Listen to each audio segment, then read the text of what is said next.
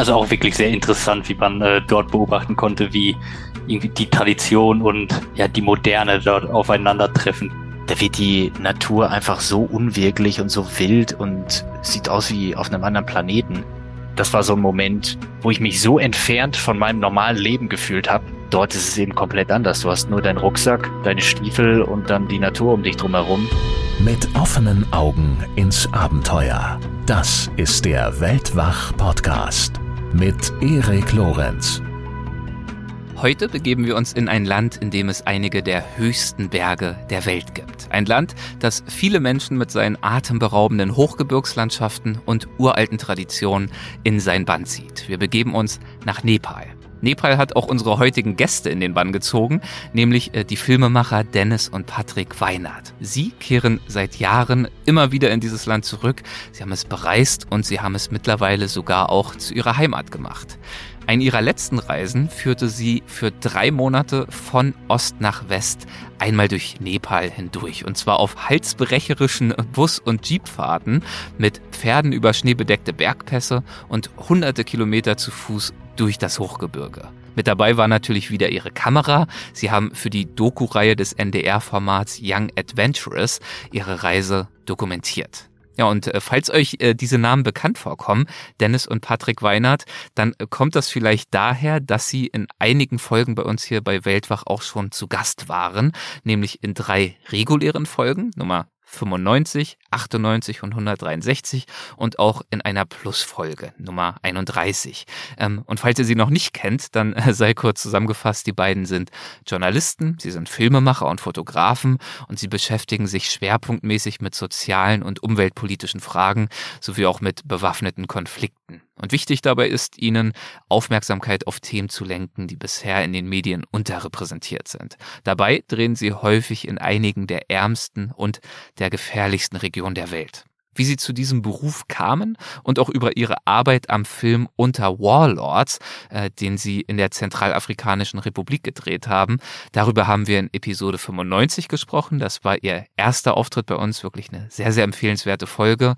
In Episode 98 haben sie uns dann mehr Einblicke in konkrete andere Filmprojekte gegeben, wie zum Beispiel in eines über Sherpas am Mount Everest oder auch eines über einen afghanischen Bombenentschärfer und eines über die Rohingyas in Myanmar. Ja, und in Episode 163, da haben wir uns dann unterhalten über den Kampf gegen Ebola und Corona im Kongo. Aber jetzt zurück nach Nepal. In dieser Weltwachfolge nehmen uns Dennis und Patrick mit auf ihre Reise voller Abenteuer, voller gastfreundlicher Einheimischer und auch voller Entbehrungen, das durchaus auch. Und äh, dabei geben sie uns Einblicke in verschiedene Lebensweisen in Nepal und auch in den Kontrast zwischen traditionellem Leben und wirtschaftlichem Wandel. Und damit ab zum Gespräch. Hi Dennis, hi Patrick, herzlich willkommen zurück bei Weltwach. Ich freue mich, dass ihr wieder da seid. Ja, vielen Dank. Ja, hallo. Ja, schön. Ich freue mich ganz besonders, dass wir heute wieder über ein neues Projekt von euch sprechen können.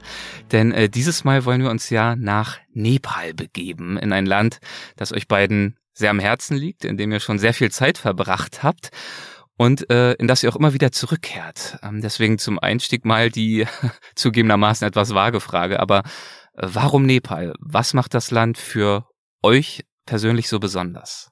Ja, Nepal hat uns schon so seit der ersten Reise ziemlich begeistert und ich glaube, es liegt daran, dass es noch ein sehr authentischer Ort ist.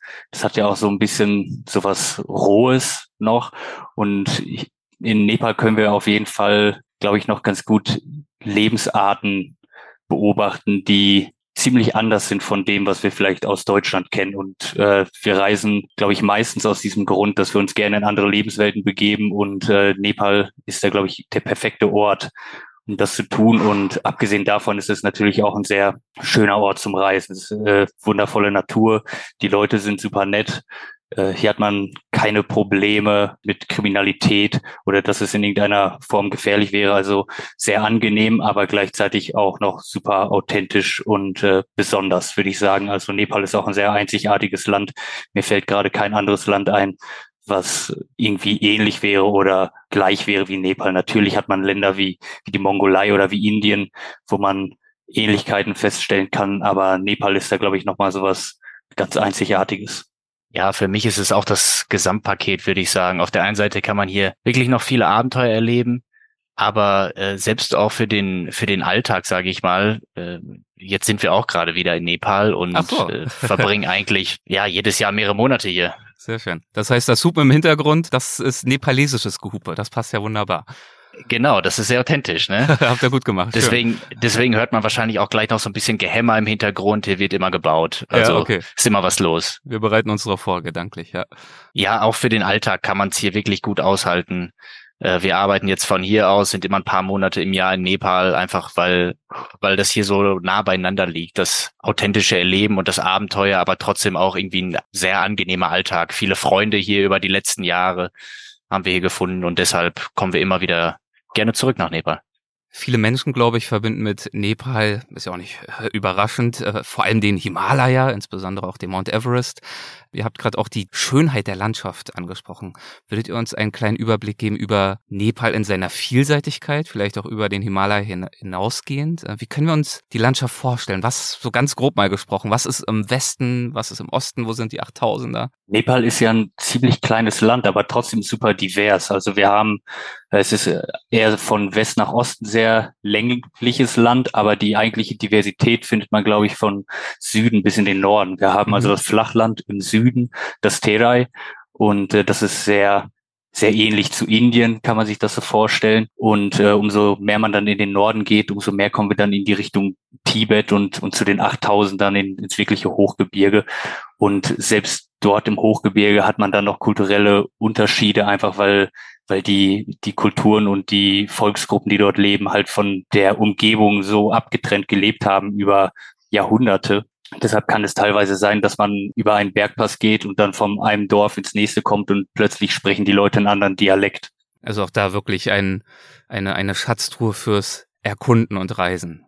Ihr habt gerade erzählt, ihr lebt jetzt mittlerweile sogar auch in Nepal, in Kathmandu. Wie lange das eigentlich schon? Ähm, soweit ich mich erinnere, als wir das letzte Mal gesprochen haben, habt ihr noch in Vietnam gelebt. Ist das richtig? Genau, wir haben ein paar Jahre in Vietnam gelebt und auch während dieser ganzen schwierigen Covid-Zeit war es mhm. dann für uns an der Zeit, Abschied zu nehmen. Und dann sind wir eigentlich erstmal so ein bisschen heimatlos durch die Gegend geirrt, würde ich sagen, von Projekt zu Projekt und sind dann auch wieder zurück nach Nepal. Und dann hat sich so eine Art Zwei-Basis-Setup äh, entwickelt für uns, würde ich sagen. Auf der einen Seite sind wir in Kathmandu, auf der anderen Seite in Thailand hauptsächlich im Moment. Also jetzt gerade vor ein paar Tagen sind wir wieder zurück nach Kathmandu. Vorher waren wir in Thailand für ein paar Monate, auch für ein Projekt, aber eben auch, um da ganz normal zu leben. Mhm, okay, na dann äh, hat es sich ja bestens angeboten, auch mal ein äh, Filmprojekt in und über Nepal umzusetzen, wie jetzt eben ganz aktuell eure Doku-Reihe ähm, für das NDR-Format Young Adventurers. Das ist ein Vierteiler. Erzählt doch mal, was hat euch an diesem Projekt gereizt und inwiefern hat es sich von euren vorherigen Projekten unterschieden? Ja, ich glaube, es war eine super Gelegenheit für uns, endlich mal ein größeres Projekt über Nepal zu machen, weil mhm das Land ist uns über Jahre ans Herz gewachsen und äh, auf einmal war diese Möglichkeit da, dass wir im Prinzip eine Reise- und einen Abenteuerfilm machen dürfen. Und äh, da war die erste Idee, okay, wir schlagen mal Nepal vor, mal sehen, mal sehen, ob das funktioniert. Ja, hat offenbar funktioniert. Genau, und dann war das natürlich auch ein bisschen der Wille da, dass wir dieses Gefühl, was wir mit Nepal verbinden, natürlich auch in einen Film verpacken wollen und, und wir hoffen, dass wir das in, in dieser Doku-Reihe auch den Zuschauer vermitteln konnten, wo es auf der einen Seite natürlich um die kulturellen Aspekte geht und um, um Fakten oder auch um etwas kompliziertere Fragen, die man sich stellt, wenn man auf Reisen ist, aber darüber hinaus auch eben so ein Gefühl, ein Lebensgefühl oder auch ein, dieses Gefühl, was man beim Reisen bekommt, zu vermitteln. Hm.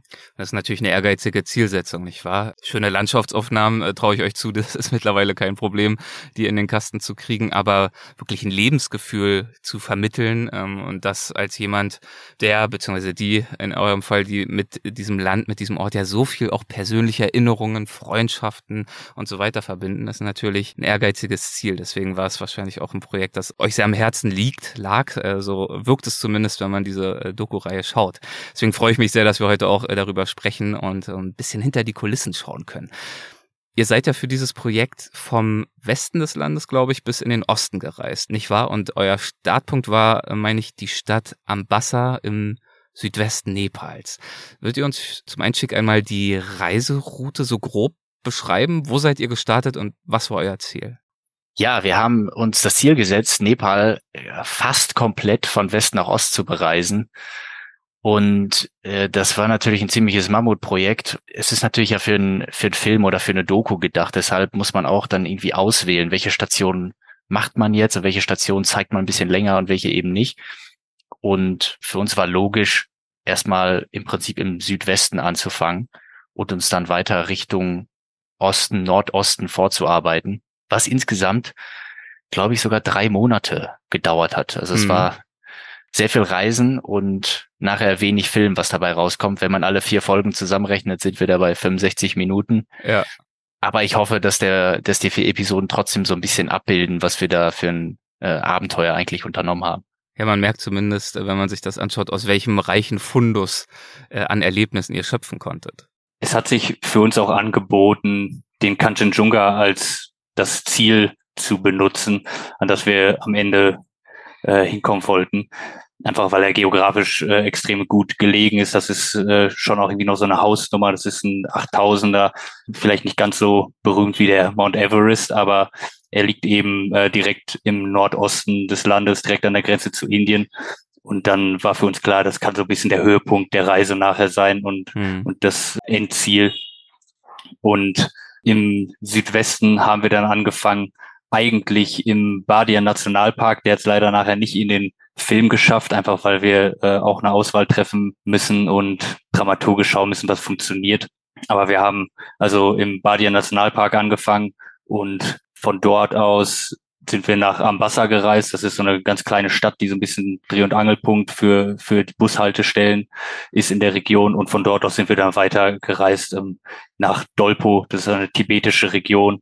Und der Weg dahin ist gar nicht mal so leicht. Die meisten Leute fliegen mit dem Flugzeug in diese Region. Wir haben uns entschieden, nicht zu fliegen. Wir wollten über Land reisen und das mhm. geht dann nachher nur noch mit, mit Geländewagen und da muss man den Jeep wechseln unterwegs, weil man mit dem einzelnen Jeep nicht über die Schluchten kommt und so. Und dann mussten wir also relativ abenteuerlich äh, diese ganze Reise bestreiten. Und es dauert auch mehrere Tage, überhaupt von einem Ort an den nächsten zu kommen.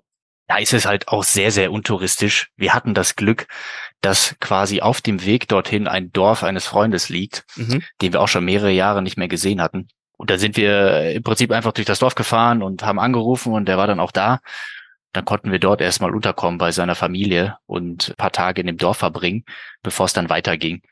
Eben auf diese ja wirklich beschwerliche Reise nach Dolpo mit den Jeeps, mit den Hängebrücken, über die man dann drüber gehen muss, damit man zum nächsten Jeep kommt. Also es ist wirklich sehr, war, war sehr äh, interessant, das mal so zu sehen, weil normalerweise, würde ich sagen, nehmen die meisten Leute die Abkürzung per Flug. Ja, interessant ist ein gutes Wort. Also man merkt schon, die, die Fortbewegung allein war oft schon Abenteuer. Also ihr habt jetzt diese Jeep-Etappen angesprochen, ihr wart ja auch via Bus unterwegs, später dann auch äh, zu Pferde, auch zu Fuß natürlich. Ähm, habt also einige Anstrengungen auf euch genommen. Wie können wir uns in den abgelegeneren äh, Gebieten die Infrastruktur in Nepal grundsätzlich vorstellen? Es gilt ja generell als vergleichsweise wenig erschlossenes Land und soweit ich weiß, ist das ja nochmal ärger geworden nach dem großen Erdbeben äh, vor etlichen Jahren. Wie habt ihr die Situation diesbezüglich jetzt auf dieser Reise wahrgenommen? Ich glaube, was man als erstes wahrnimmt, ist, dass ganz viel gebaut wird, dass mhm. Straßen mhm natürlich eher sehr schlecht sind, aber dass auch viel gemacht wird, um Straßen herzustellen, wiederherzustellen. Überall gibt es Erdrutsche, äh, dann sieht man die Planierraupen, die an abenteuerlichen Berghängen stehen und versuchen da irgendwie zumindest so, so einen schmalen Pfad hinzuzimmern, damit dann noch so ein Jeep da langfahren kann. Mhm. Also allein das ist schon Abenteuer. Ja, und je, je weiter man eigentlich ins Gebirge kommt, desto schwieriger wird es, sich fortzubewegen. Dann ist es am Ende im Prinzip eigentlich nur noch zu Fuß möglich oder mit der Hilfe von Pferden. Genau, also es ist ja selbst noch so, dass man nicht weit aus Kathmandu, aus der Hauptstadt herausfahren muss und man merkt sofort, dass die Straßen äh, in keinem besonders guten Zustand sind. Und äh, wie Dennis schon gesagt hat, umso mehr man dann wirklich ins Gebirge fährt, umso weniger Straßen findet man dann auch. Das ist alles im Anfangsstadium, dass das jetzt gerade aufgebaut wird, aber wir konnten zumindest auf mehreren von unseren Reisen beobachten, dass es meistens tatsächlich zu Fuß irgendwie vorangeht. Und deswegen hat diese Reise auch so lange gedauert, weil wir für einige Etappen einfach zwei Wochen Fußmarsch einplanen mussten. Das äh, zeigt man vielleicht in so einem Film jetzt nicht komplett in voller Länge, aber äh, ja. da, da hatten wir einige Etappen, die äh, wirklich ein bis zwei Wochen gedauert haben, einfach nur um an einen Ort zu kommen und wieder weg. Wie sieht euer Gepäck bei so einer Reise aus? Ich will jetzt nicht genau wissen, wie viele Boxershorts ihr dabei hattet, aber ich stelle mir vor, dass es doch schwierig ist, einerseits auf die verschiedensten Wetterverhältnisse und Fortbewegungsmittel vorbereitet zu sein. Ich meine, ihr wart zu Fuß unterwegs bis auf über 5000 Meter Höhe, glaube ich, als es dann darum ging, auch einige Gebirgspässe zu passieren. Ähm, und gleichzeitig musstet ihr natürlich auch das ganze Kameraequipment mitschleppen. Ja, also der erste Trick ist so wenig Boxershots wie möglich, würde ich sagen. Und ja, da sagst du was, auch die, diese klimatische Diversität ja. ist extrem. Also wir hatten auf der Reise Temperaturen von, würde ich mal sagen, 40 bis 44 Grad Hitze bis ja, auf jeden Fall deutliche Minusgrad. Ich weiß nicht, minus 10, minus 15.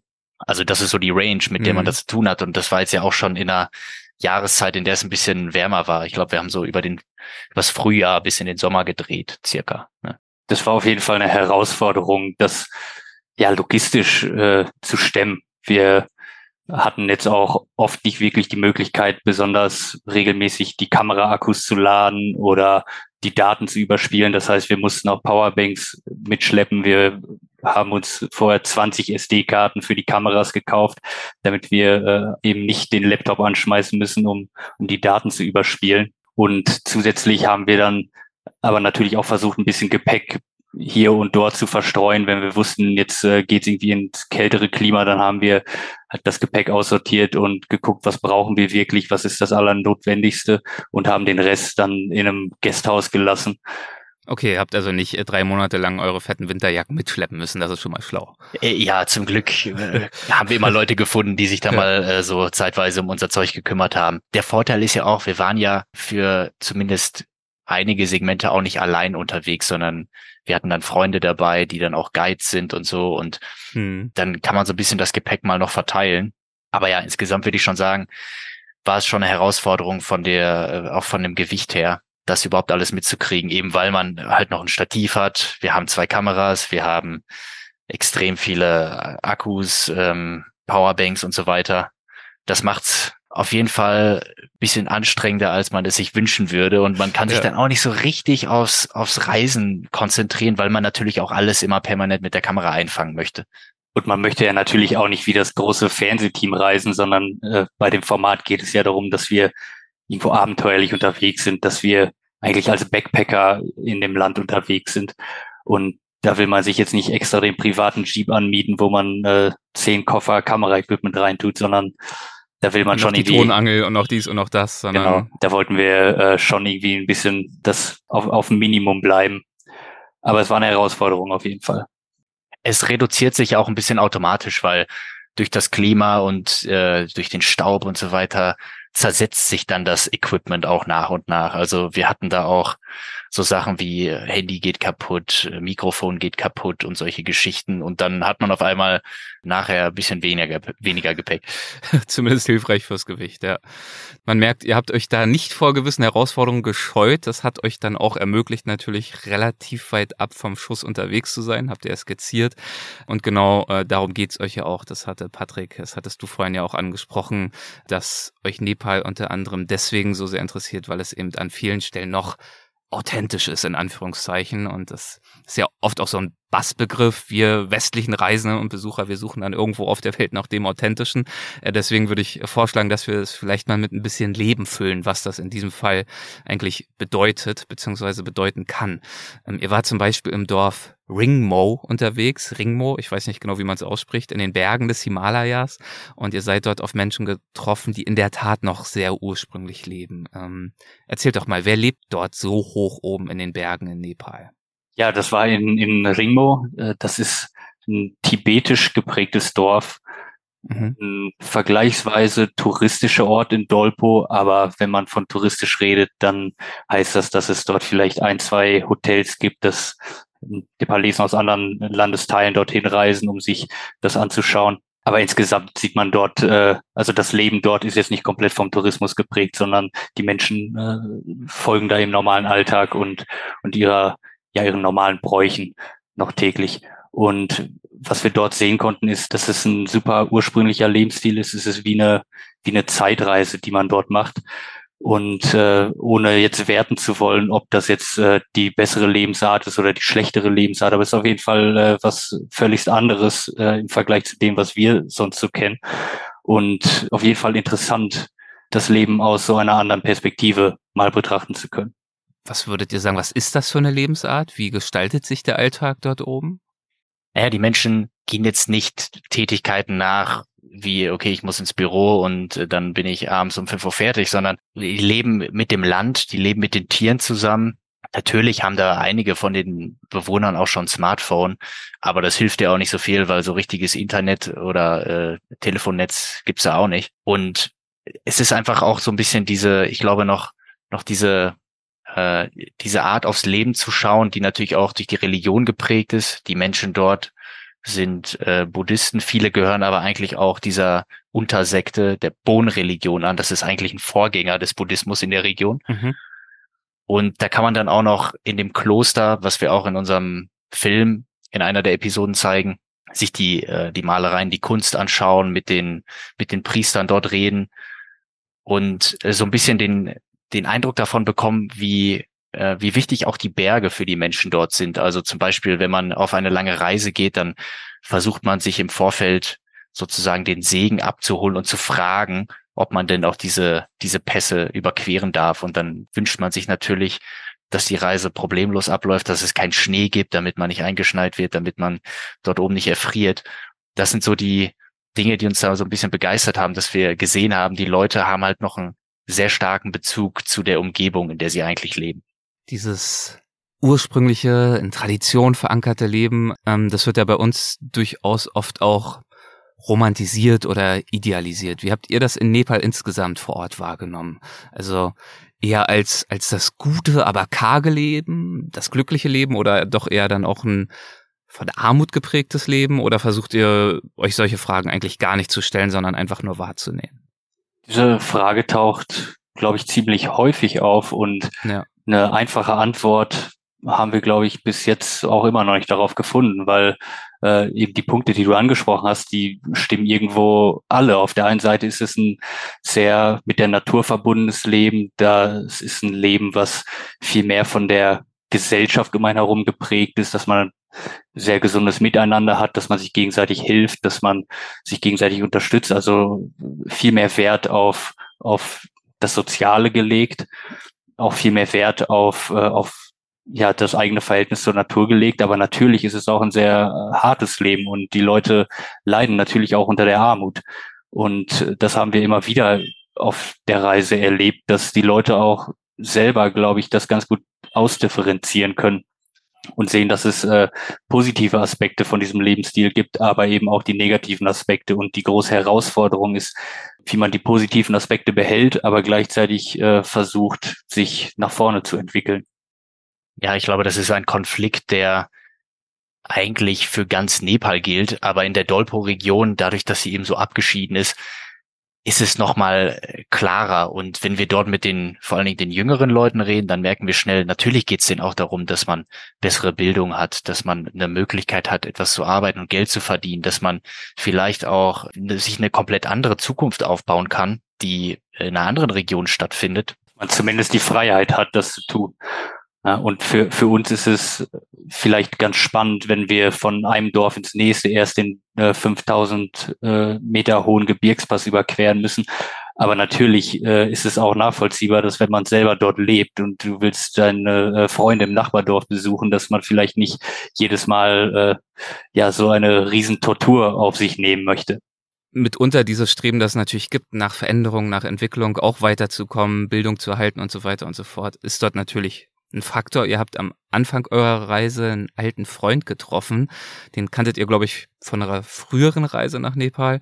Und er hat euch zum Beispiel erzählt, dass viele seiner Freunde ins Ausland gegangen sind, um Arbeit zu finden. Wie ist die Lage in Nepal? Ist das mittlerweile die Norm? Ich würde sagen, das ist die Norm, dass vor allen Dingen alle jungen Leute mal versuchen, ins Ausland zu gehen und im Ausland Geld zu verdienen, einfach weil hm. der Arbeitsmarkt in Nepal und die Verdienstmöglichkeiten extrem schlecht sind. Und das weckt natürlich den Wunsch bei ganz vielen Leuten, das Glück mal woanders zu versuchen. Das birgt aber auch Gefahren. Also es gibt auch ganz viele Leute, die dann in so ganz prekäre Arbeitsverhältnisse kommen, irgendwo im Mittleren Osten zum Beispiel, wo es äh, Fälle von moderner Sklaverei gibt. Zuletzt gab es immer die Gespräche im Zusammenhang mit Katar und der Fußballweltmeisterschaft. Ja. Da ist das, glaube ich, so ein bisschen mehr in den Vordergrund getreten, aber das ist schon seit Jahren oder Jahrzehnten in Nepal ein ganz großes Thema und egal wo man hingeht, man trifft immer Leute, die die sagen, ja, im Ausland ist es doch eigentlich alles viel besser, wir, wir wollen dahin und da unser Geld verdienen. Auf der anderen Seite hört man aber auch oft, dass die Leute sich schon dann auch einen Ruhestand und, und ein Leben wieder in Nepal vorstellen, nachdem man dann vielleicht ein bisschen Geld verdient hat, um sich ein Haus zu bauen. Also es wird schon auch, also die Heimat äh, spielt für Nepalesen, glaube ich, schon auch eine wichtige Rolle. Also viele wollen dann auch äh, zurückkehren und tun das dann auch. Genau, ja. Ja, und viele gehen natürlich auch äh, für Arbeit und für Bildung nicht nur ins Ausland, sondern wenn sie in ländlichen Regionen aufgewachsen sind, eben auch nach Kathmandu ganz konkret, wo ihr ja jetzt gerade auch seid. Ähm, ihr habt zum Beispiel in den Bergen des Himalayas mit Sinpa gesprochen, äh, ein Guide, der für eine bessere Schulbildung ins Internat geschickt wurde, dann aber auch wieder, das passt ja auch zu dem, was ihr gerade gesagt habt, in sein Dorf äh, zurückgekehrt ist. Ähm, was hat er euch erzählt? Warum kam er zurück? Ja, für Sinpa ist, ist es die interessante Lage, dass dadurch, dass er angefangen hat, als Guide zu arbeiten, er natürlich auch die Arbeit mit seiner Heimat im, im Dorf verbinden kann. Also für ihn ist es eigentlich ein relativ glücklicher Fall. Aber ich glaube, es liegt auch einfach daran, dass viele Leute, die auf dem Land groß geworden sind und die die guten Seiten davon mitbekommen haben, das natürlich auch vermissen. Und für viele junge Leute besteht schon auch ein bisschen dieser Konflikt, dass man auf der einen Seite auf dem Land leben möchte und, und die positiven Seiten davon genießen möchte, aber vielleicht auch nicht nur. Ja, man möchte auch den Komfort und die Möglichkeiten von der großen Stadt äh, genießen. Gerade als junger Mensch möchte man vielleicht auch ein bisschen ja die Freiheit von der eigenen Familie haben. Es ist ja noch eine sehr traditionelle und konservative Gesellschaft, in der man äh, immer so ein bisschen das machen muss, was die Eltern einem gerade sagen. Und da ist, glaube ich, auch äh, in die große Stadt zu gehen oder auch ins Ausland zu gehen, bedeutet für viele Leute auch so ein Stück Freiheit. Ihr selbst, wie gesagt, befindet euch ja gerade in Kathmandu. Äh, ihr habt es auch schon angesprochen, da äh, ist auch einiges im Entstehen und sich verändern. Es wird gehämmert und gehupt. Ähm, inwiefern ist der wirtschaftliche Wandel für euch in der Hauptstadt Kathmandu erkennbar? Ja, es wird tatsächlich überall gebaut. Man merkt, dass ganz viele kleine Läden hochkommen, Restaurants und, und Cafés und so weiter. Also ich, wenn ich es vergleiche über die letzten, ich glaube, acht Jahre, die wir jetzt nach Nepal kommen, hat sich schon viel getan und man sieht einfach, dass diese, die neue Generation Z auch nochmal viel ähnlicher ist, vielleicht wie die, wie die gleiche Generation in anderen Ländern, auch in Europa und in den USA. Das war in den Generationen davor, glaube ich, ein bisschen anders. Die waren noch deutlich traditioneller geprägt und jetzt mit den Jüngeren, mit den Leuten, die vielleicht so um die 20 sind, merkt man, dass ganz viel ein sehr internationales äh, Mindset, eine internationale Sicht auf die Dinge entwickeln. Ich glaube, das zeigt sich dann auch in dem Land politisch geht es, glaube ich, auch nach vorne. Die Leute sind sehr interessiert und haben Lust zu partizipieren. Mhm. Aber es ist natürlich alles noch sehr in den Kinderschuhen und das sieht man eben auch wirtschaftlich. Ich glaube, die meisten jungen Leute sehen immer noch bessere Chancen im Ausland und stellen sich deshalb vor, dass das Beste ist, hier zwar zur Schule zu gehen, aber dann später vielleicht zur Uni oder spätestens für die Arbeit mal nach Indien oder in den Mittleren Osten. Ganz oft auch nach Deutschland mittlerweile hört man sehr häufig oder nach England in die USA. Und wenn ich auch Kathmandu mit, äh, mit dem ersten Mal vergleiche, als wir hier waren, 2014, äh, also damals gab es teilweise noch äh, 13, 14 Stunden Stromausfall am Tag und äh, irgendwie nur sehr schlechtes Internet. Und jetzt sitzen wir hier und wir haben eigentlich durchgehend Strom und wir haben schnelleres Internet als in Deutschland. Und äh, wenn man die Leute äh, von dem Unternehmen anruft, dann kommen die innerhalb von zwei Stunden vorbei und legen dir das äh, Kabel direkt. Also da hat sich auf jeden Fall viel getan. Auf der anderen Seite ist Kathmandu auch immer eine der, der Städte mit der größten Luftverschmutzung auf der Welt. Also da befinden wir uns immer so im Rahmen, wie man das ansonsten vielleicht aus Dhaka oder aus äh, Neu-Delhi kennt.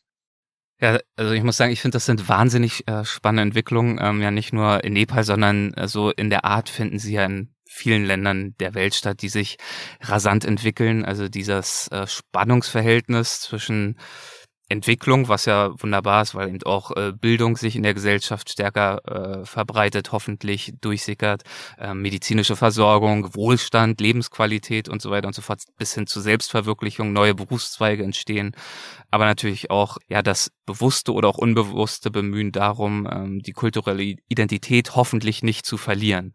Das ich damals auch äh, sehr intensiv in Laos zum Beispiel beobachtet und begleitet, wo ich allein ähm, drei Bücher über genau diese Entwicklung geschrieben habe, also über diese Veränderungen und was das, was das mit den Menschen macht, äh, was das für Unsicherheiten schafft, aber eben auch für für Chancen und für, für ganz neue Möglichkeiten äh, gestaltet, sein Leben selbst äh, kreativ in die Hand zu nehmen.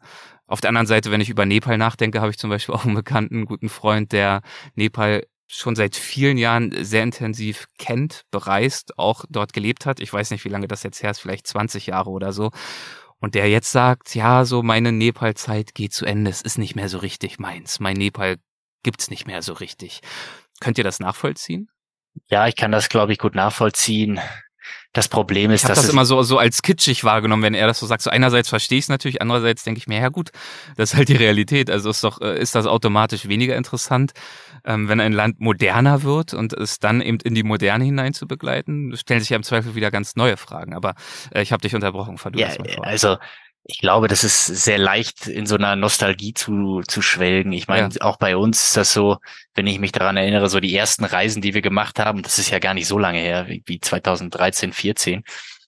Da war es zumindest auch noch so, du hast nicht überall mobiles Internet.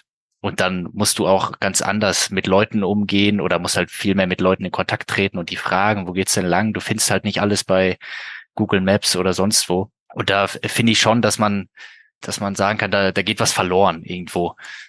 Das ist, glaube ich, noch viel, viel stärker der Fall, wenn man jetzt zurückblickt und die Erfahrung machen konnte, ja, ich war mal vor 20 oder vor 30 Jahren in Nepal. Klar, ich würde gerne mal eine Zeitreise machen und dahin zurückgehen, weil ich es halt selbst nicht erleben konnte.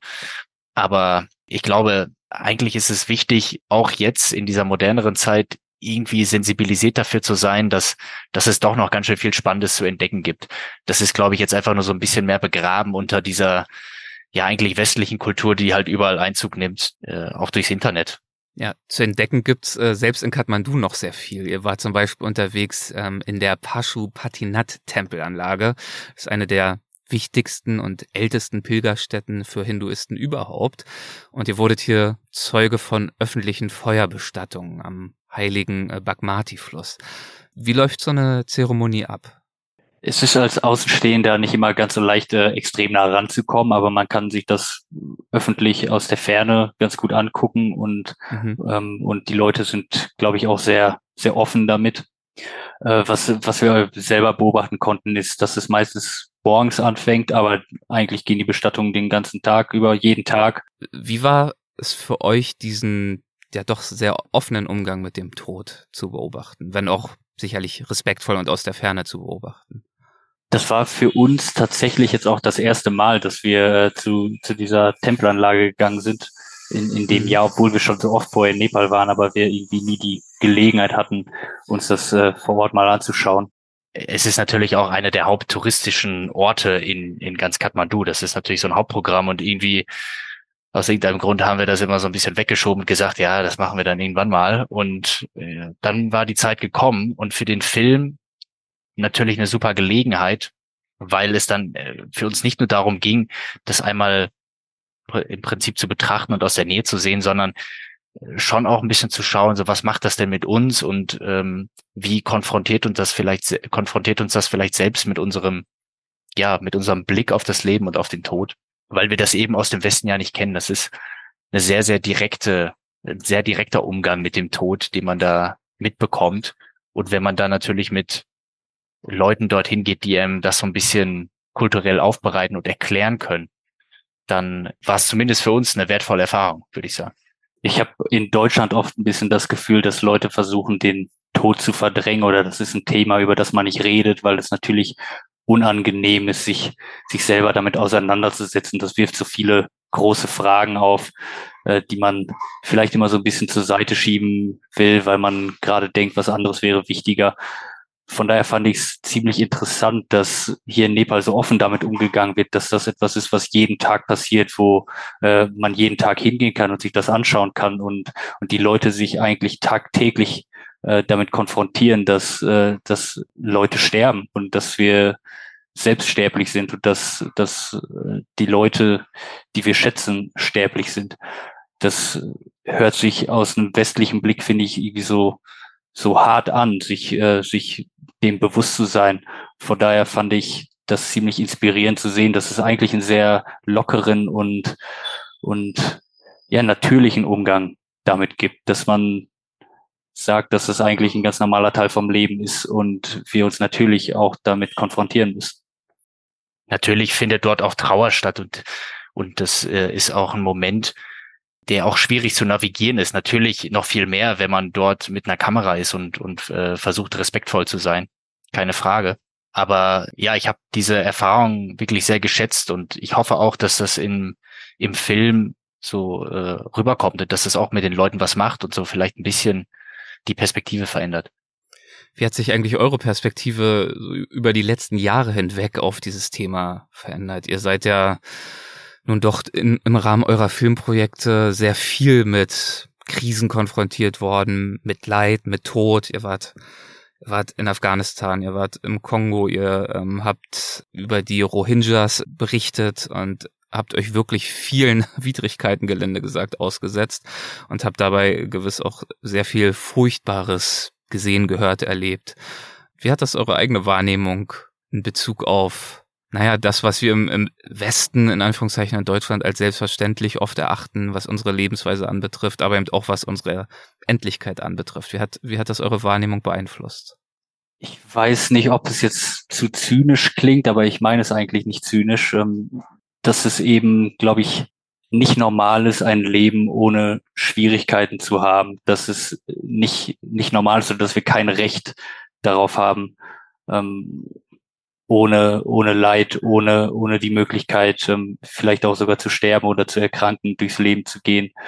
Ich glaube, das ist eine, äh, eine Sache, die ich immer wieder auf unseren Reisen gelernt habe. Einmal durch die Begegnung, die wir natürlich machen, auf der anderen Seite auch durch, durch die persönlichen Erfahrungen.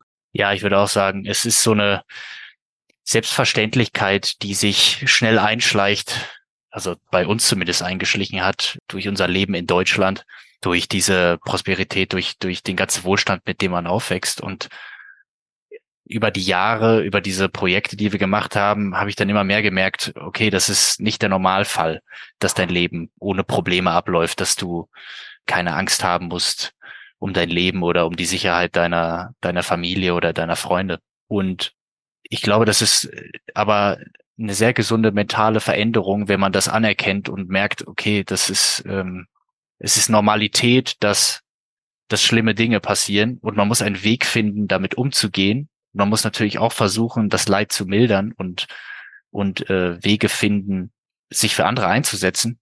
Aber wenn man einmal diese, also diese Entwicklung durchmacht, merkt, okay, es ist nicht selbstverständlich, problemfrei durchs Leben zu gehen, dann geht es einem nachher selber besser damit. Ich glaube, man kann dadurch ein bisschen leichter akzeptieren, wenn einem selber irgendwas Schlimmes passiert. Und auf der gleichen kann man auch mehr Dankbarkeit dafür zeigen für, für Dinge, die man vielleicht ansonsten immer als selbstverständlich hingenommen hat. Ich wollte gerade fragen, wahrscheinlich schärft das äh, vor allem auch das Bewusstsein dafür, dass wir in einer privilegierten Situation leben, viele von uns zumindest, und dass wir dieses Privileg ähm, nicht zuletzt und vor allem dem Glück verdanken, dem geografischen Zufall. Und wie du gerade gesagt hast, Patrick, dass, dass wir kein Recht darauf haben und dass es viele andere Menschen gibt, die eben leider nicht dieses Glück hatten und das Leben ganz anders navigieren müssen. Ich würde sagen, wir ähm, verlassen Kathmandu nochmal, begeben uns nochmal in die abgelegeneren Gebiete ähm, Nepals. Wir haben ja vorhin über dieses Dorf gesprochen, Ringmo in den Bergen des Himalaya. Ihr habt auch erwähnt, dass es auch dort ein, zwei Hotels noch gab. Wo auf eurer Reise habt ihr euch am, am abgeschiedensten gefühlt? Vielleicht geografisch, vielleicht aber auch mental, am weitesten weg von, von allem, was euch bekannt ist, was euch Sicherheit verschafft, was euch vertraut ist. Ja, ich glaube, in der Endetappe, in den letzten Tagen, bevor wir dann das Kanchenjunga Basislager erreicht haben, da wird die Natur einfach so unwirklich und so wild und sieht aus wie auf einem anderen Planeten. Und dort leben auch keine Menschen mehr. Das ist, also wenn überhaupt sind dort mal bewirtete Hütten, nur ganz saisonal, weil davon ausgegangen wird, da kommen dann vielleicht mal irgendwelche Tracker wie wir da lang. Und ja, das war so ein Moment, wenn es auf einmal ganz neblig wird und man den eigenen Weg, äh, die eigene Hand vor Augen nicht mehr sieht und den Weg nicht mehr findet. Da habe ich mich gefragt, also wie weit weg von zu Hause kann man eigentlich sein? Das war so ein Moment, wo, wo ich mich so entfernt von meinem normalen Leben gefühlt habe, weil das normale Leben sieht für uns ja auch so aus. Wir sitzen meistens am Computer und schreiben irgendwelche Sachen in Dokumente rein und dort ist es eben komplett anders. Du hast nur deinen Rucksack, deine Stiefel und dann die Natur um dich drumherum. Du kannst deinen eigenen Atem sehen. Und man ist natürlich auch äh, zu Fuß unterwegs. Also man fährt ja nicht mit dem Bus direkt dort ins Hochgebirge, sondern man geht auf so einen Track und dann äh, läuft man halt jeden Tag so ein bisschen vor sich hin und irgendwann setzt dann der Gedanke ein, dass man darüber nachdenkt, wow, ich bin gerade irgendwie sieben Tage lang in diese eine Richtung gelaufen und hier ist keine Straße, hier ist äh, nichts, was mich abholen könnte in irgendeiner Form. Ich bin äh, zu Fuß einfach irgendwo auf dieser Welt in, in irgend so in, in dieses Hochgebirge hineingelaufen. Das ist teilweise so ein Gedanke, bei dem man sich auf einmal so klein fühlt und, und auch so vulnerabel. Aber es ist auf jeden Fall eine sehr, sehr spannende Erfahrung, finde ich. Und ich glaube, auch eine Erfahrung, die, die jeder, der mal irgendwo am Tracken war oder, oder wirklich weit rausgefahren ist, nachvollziehen kann. Und das ist auch etwas, was einem auf der einen Seite natürlich auch irgendwie eine, eine Angst bereiten kann oder, oder unangenehm sein kann, aber einem, glaube ich, auch so viel gibt. Man ist so sehr im, im Moment, so weit entfernt von, von all diesen alltäglichen Problemen, die irgendwie ja auch hm. künstlich erschaffen sind. Ja, das sind vielleicht Probleme. Also wenn ich jetzt hier äh, zu Hause sitze, sind das natürlich reale Probleme, aber das ist ja als Gesellschaft äh, erschaffen. Zum Beispiel, wenn vor der Tür gerade die Baustelle wieder an, an Fahrt aufnimmt. Genau, dass, dass wir uns ge Gedanken darüber machen müssen, dass hier die Tonqualität gut genug ist äh, bei einem Podcast-Interview. Das ja. äh, ist natürlich schon sehr, sehr wichtig, aber man merkt dann manchmal doch, wenn man ganz hoch oben in den Bergen ist, ähm, gibt es auch noch wichtiger. Ja, außerdem, äh, also da ist es zumindest ruhiger und man hört nicht, wie hier der Nachbar irgendwie das Dach abflext. ja, das äh, ist ein guter Grund aufzubrechen immer wieder, das ist richtig. Eine weitere Szene würde ich gerne noch ansprechen, äh, die mir von der Doku-Reihe äh, in Erinnerung geblieben ist, und das ist die Ernte des Klippenhonigs. Ähm, wahnsinnig spannende Aufnahmen. Ihr habt sogenannte Honigjäger getroffen. Was sind das für Menschen? Wer sind diese Honigjäger? Ja, das sind Menschen, die in einem kleinen halbwegs abgeschiedenen Dorf leben. Also man kann da schon hinfahren. Es gibt eine Straße, das ist aber eine Huckelpiste. Fährt man da mit dem Jeep hin. Und ja, diese Menschen leben noch sehr ursprünglich. Das sind Männer meistens so von vielleicht 20 bis ins höhere Alter, bis zu 50 oder 60, die zusammen losziehen und dann diesen Klippenhonig äh, in einer Saison oder in, ich glaube, es sind zwei Saisons im Jahr, ist das richtig? Genau, es sind zwei Saisons, äh, in denen geerntet wird. Deswegen war das irgendwie für uns relativ passend, dass wir gerade zur passenden Zeit da waren das ist auch nicht nur an einem Ort, sondern im ganzen Land verteilt, überall da, wo halt die, die Gegebenheiten passen. Genau, die Waben werden sozusagen äh, gebaut an Felsen. Das liegt an den, schätze ich mal, klimatischen Bedingungen einfach und an der an der Natur dort. Und in dieser Region regnet es relativ viel. Es war dann auch so gerade der Beginn der Regenzeit, glaube ich, als wir dort waren. Und das war eben die Zeit, in der diese Gruppe an Männern losgezogen ist, um dort diesen Honig zu ernten. Und wie machen Sie das? Wie läuft so eine Honigjagd ab? Ja, das ist auch noch sehr traditionell. Also da gibt's eine Leiter, mit der man sich dann diesen Fels hinunterhangelt. Und die Leiter ist im Prinzip so aus solchen Lianen zusammengebaut. Hm. Und dann hat man. Das sieht total abgefahren aus. Ja, es sieht auch sehr gefährlich aus. Ich hatte auch ein bisschen Angst, muss ich sagen. Also ja, wir ja. mussten ja selber nicht diese Leiter runter, aber wir haben es versucht, dann von unten zu filmen. So einen kleinen Felsvorsprung. Ja. Also das war auch schon schwierig genug, da überhaupt drauf zu kommen. Das ging auch nur, weil die uns da im Prinzip hochgeschoben haben. Die standen da mit ihren äh, Flipflops im Prinzip und wir hatten vernünftige Schuhe an und wir sind trotzdem nicht diesen Berg hochgekommen, diesen kleinen Fels hochgekommen. Ja. Und um einen drumherum schwirren diese Bienen. Die Bienen sind äh, Hornissen groß, und man hat einfach nur Angst, von den, äh, von den Bienen gestochen zu werden, weil dann wird da natürlich ein Feuer gemacht, um mit dem Rauch die Bienen aus den Waben herauszulocken.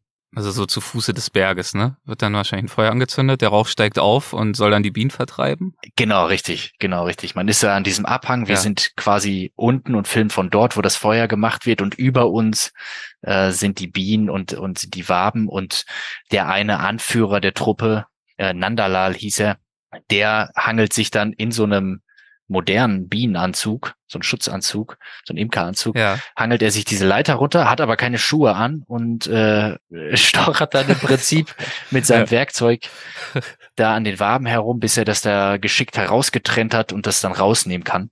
Also auch wirklich sehr interessant, wie man äh, dort beobachten konnte, wie irgendwie die Tradition und, und auch ja die Moderne dort aufeinandertreffen, dass auf der einen Seite mit mit dieser traditionellen Bambus-Strickleiter gearbeitet wird. Und äh, die, die Gruppe hat sogar mal, glaube ich, ein, ein richtiges äh, Kletterseil gespendet bekommen, aber das benutzen die nicht, weil sie halt sagen, ja, das, das ist halt zu gefährlich, wenn wir unten das Feuer machen, dann brennt uns nachher das Seil an. Wir benutzen lieber unsere alte, altbewährte Technik. Und auf der anderen Seite äh, ziehen sie sich halt diese modernen Schutzanzüge an. Und äh, was noch dazu kommt, ist, dass es eben nicht mehr nur noch als ja, der, der Honig nicht mehr als traditionelle Medizin verwendet wird oder, oder nur lokal konsumiert wird, sondern dass sich dort auch eine gewisse Wirtschaft drumherum entwickelt hat, weil diese Honigernte auch schon öfter in den Medien aufgegriffen wurde. Leute auch selbst im Ausland sind daran interessiert, diesen Honig mal zu probieren. Und äh, da hat sich jetzt schon eine Wirtschaft drum entwickelt, die, glaube ich, auch den Leuten vor Ort zugutekommt. Was macht diesen Honig so besonders? Warum, ähm, warum all die Mühe? Naja, der schmeckt gut, aber der ist auch, also der wirkt berauschend. Manche Leute sagen auch, der ist halluzinogen. Das kann man jetzt nicht über, über jede Ernte dieses Honig sagen, glaube ich. Das ist so ein bisschen schwierig. Aber ja, wenn man den probiert, da merkt man schon, das ist so ein bisschen, ja, wie soll man sagen, sehr schnell wirkender Alkohol gemischt mit einem Gefühl von vielleicht äh, ja, Marihuana in einer gewissen Form, würde ich sagen. Aber es ist wirklich sehr, sehr schnell wirkt es und man darf da nicht viel von essen. Also wir haben uns da sehr zurückgehalten zum Glück.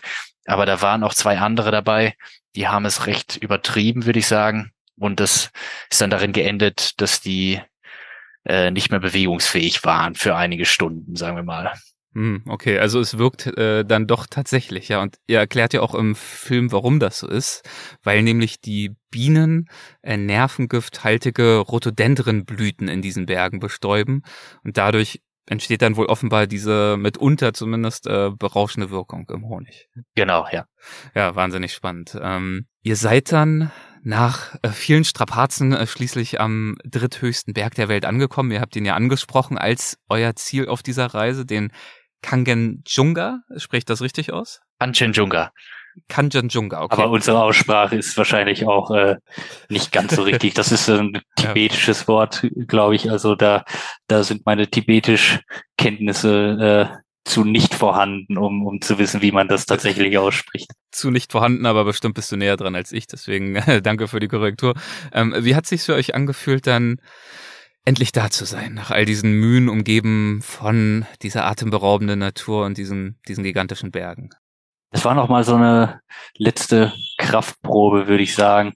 Äh, wir hatten kurz vorher in der letzten Etappe äh, vor, vor dem Basislager diesen schönen Moment, wo sich der Nebel gelichtet hat und wir plötzlich diese Berglandschaft um uns herum gesehen haben, äh, die wir halt vorher auf diesem Track noch gar nicht gesehen haben, weil wir halt noch nicht so weit äh, oben im Hochgebirge waren. Und plötzlich offenbart sich äh, uns dann diese, diese wundervolle Landschaft. Das war so ein bisschen der, der erste ganz tolle Moment. Und dann sind wir am nächsten Morgen ganz früh losgegangen. Ich war leider ein bisschen angeschlagen auch. Ich äh, hatte eine Erkältung und äh, also es fiel mir wirklich sehr schwer, diese letzten ja paar hundert Meter noch zu machen, paar letzten Höhenmeter dort zu machen, vor allem weil auch der Weg durch Erdrutsche beschädigt war und da musste man auf allen Vieren wieder ein paar Stücke hochkraxeln und es ist auf, auf dieser Höhe bei um die 5000 Meter extrem schwierig, sich auch wieder zu erholen, wenn man außer Atem ist. Ja, ich war da auch so ein bisschen außerhalb der Komfortzone, muss ich sagen, weil wir äh, so früh morgens dann losgegangen sind für die letzte Etappe. Es war noch komplett dunkel. Es war irgendwie, ich glaube, drei oder vier Uhr. und du siehst so gut wie nichts, nur das, was im Schein deiner Taschenlampe liegt.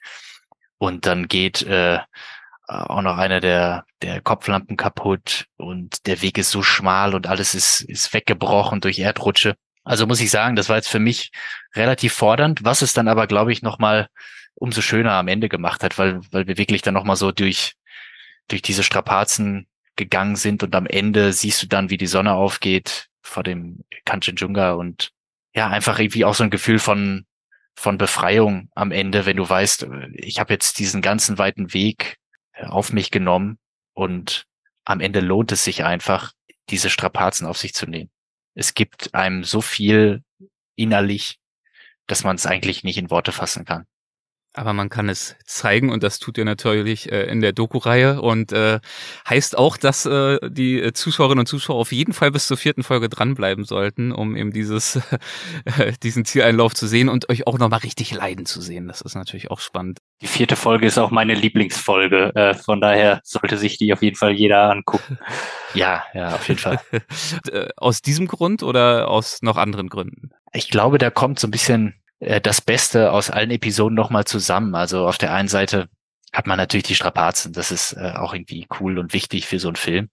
Aber auch nochmal Interaktion mit den Menschen, die wir treffen und die Leute, die unsere Weggefährten sind und auch so ein bisschen mehr Interaktion zwischen uns sieht man da. Und dieses Lebensgefühl kommt, glaube ich, nochmal ganz gut, ganz gut raus. Also das sind ja Sachen, die in allen Folgen irgendwo angelegt sind. Und von daher wird jetzt auch die vierte Folge allein stehen, wäre jetzt auch nicht meine Lieblingsfolge, aber ich glaube, dass es am Ende nochmal äh, ganz gut aufgegriffen wird. Und das, ich meine, das war für uns natürlich glücklich, dass wir da auf dieser Reise nochmal diese paar Momente am Ende der, der Reise hatten, die das für uns nochmal so gut zusammengefasst haben. Hat die Reise euren Blick auf Nepal insgesamt nochmal verändert? Ihr kanntet das Land ja nun auch vorher schon äh, ziemlich gut. Würdet ihr sagen, ihr habt was, was Neues gelernt oder erfahren, äh, das ihr so vorher noch nicht wusstet? Ja, also ein Ziel der Reise war ja auch, Nepal mal wirklich kennenzulernen. Eigentlich hatte ich vorher immer das Gefühl, äh, wie man schon an dem Fakt sieht, dass, dass wir es irgendwie nie geschafft haben, uns Pashpatinat anzugucken. Äh, dass ich das Land gar nicht richtig kenne. Mhm. Und also diesen Tempel in Kathmandu mit den Bestattungen. Ja, genau, okay. den, den Tempel in Kathmandu irgendwie immer vermieden. Ich weiß auch nicht warum, einfach weil man dachte, ach nee, das ist ja auch irgendwie Touri-Programm, also lasse ich das mal. Und dieses ganze Projekt anzugehen, war einfach ein sehr guter Grund zu sagen, okay, jetzt einmal Nepal nochmal so richtig von, von vorne bis hinten, so gut es halt geht. Man kann natürlich nicht ein ganzes Land in seiner Gänze erleben. Aber ich glaube, wir haben eine ganz gute Auswahl so für uns persönlich gemacht. Und umso besser, dass wir das irgendwie auch in einen Film packen durften.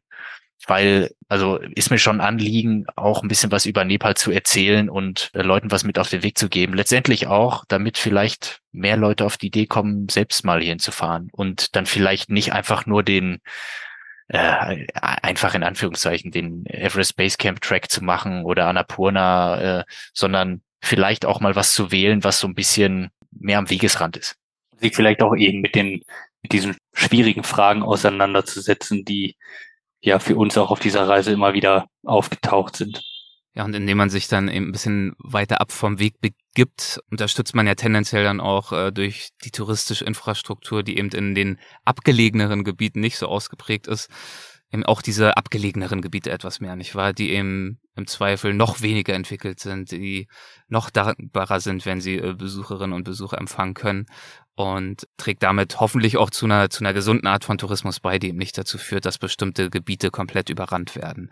Unter dieser Überschrift gefragt, ähm, habt ihr euch dahingehend auch Gedanken gemacht, was ihr in der Doku zeigen wollt? Also, ich weiß nicht, wenn man die Klippenhonig-Sequenz jetzt sieht, könnte man sich natürlich vorstellen, dass das Interesse an genau diesem Honig ähm, zunehmen könnte. Oder ihr habt den Tempel angesprochen in Kathmandu, der jetzt vielleicht touristisch schon relativ erschlossen ist, relativ bekannt ist, schon oft gezeigt wurde.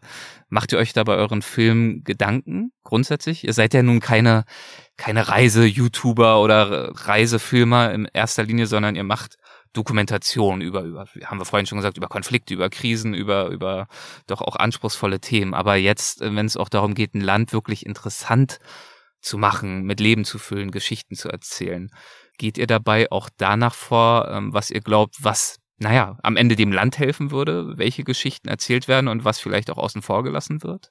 Ja, also es ist zumindest schon so eine Überlegung, die wir auch äh, immer wieder hatten. Also bei den Honigjägern ganz klar, das ist auf der einen Seite etwas, was wir jetzt spannend finden und was auch noch nicht so ganz viele Touristen, glaube ich, gesehen haben. Aber durch den Fakt, dass man das in den Film reinpackt, kann man natürlich schon auch einen negativen äh, Einfluss darauf haben, dass es dann alles überentwickelt wird und dadurch eigentlich zerstört wird. Das möchten wir natürlich nicht. Wir glauben aber, dass wir es da noch ganz gut abgewogen haben und dass die Gefahr eher gering ist. Genauso ist es so, wenn man irgendwo in Dolpo unterwegs ist und du siehst, ach, da bauen sie jetzt hier eine Straße und da fährt schon einer mit dem Motorrad lang. Ja, für mich ist das äh, irgendwie enttäuschend. Auf der anderen Seite muss ich aber auch anerkennen, es ist ja primär für die Leute, die dort leben, vielleicht wichtig für die Entwicklung, ne? dass, dass Leute mal schneller ins Krankenhaus kommen können und so weiter. Also es ist immer so eine Frage von Balance.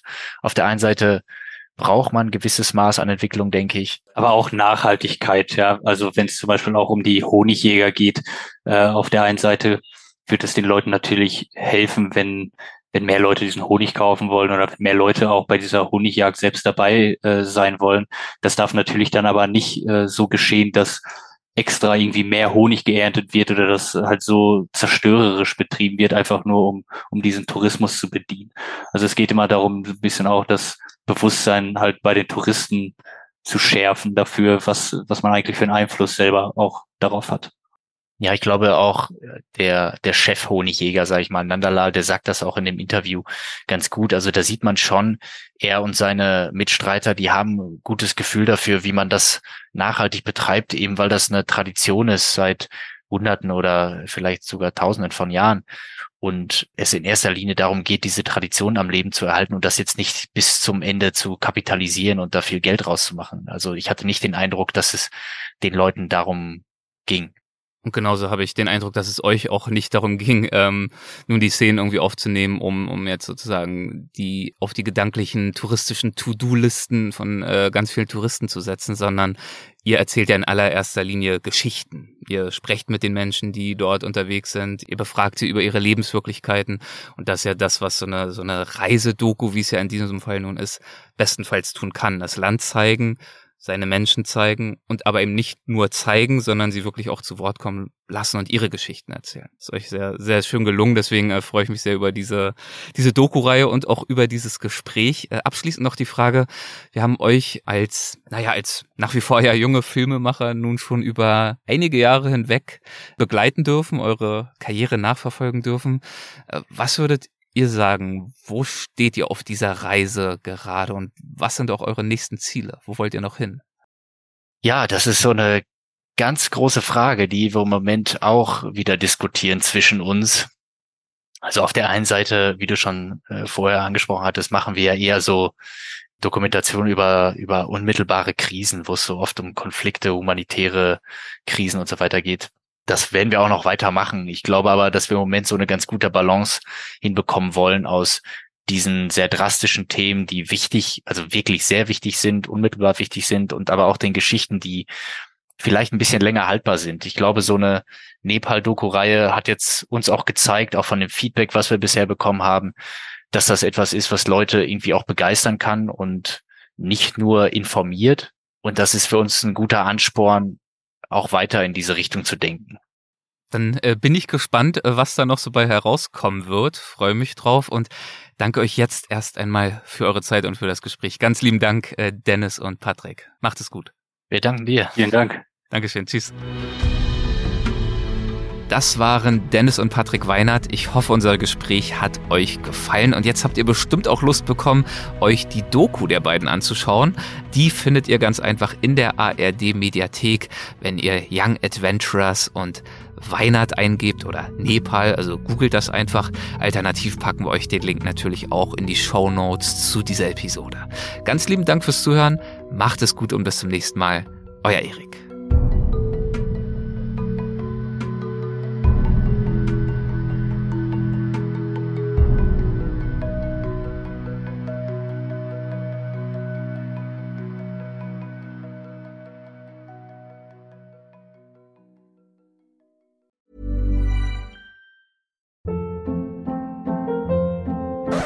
Hold up. What was that? Boring. No flavor. That was as bad as those leftovers you ate all week. Kiki Palmer here, and it's time to say hello to something fresh and guilt-free. Hello Fresh. Jazz up dinner with pecan-crusted chicken or garlic butter shrimp scampi. Now that's music to my mouth. Hello Fresh. Let's get this dinner party started. Discover all the delicious possibilities at hellofresh.com. Mom deserves the best, and there's no better place to shop for Mother's Day than Whole Foods Market. They're your destination for unbeatable savings, from premium gifts to show-stopping flowers and irresistible desserts. Start by saving 33% with Prime on all body care and candles. Then get a 15-stem bunch of tulips for just $9.99 each with Prime. Round out Mom's menu with festive rosé, irresistible berry chantilly cake, and more special treats. Come celebrate Mother's Day at Whole Foods Market.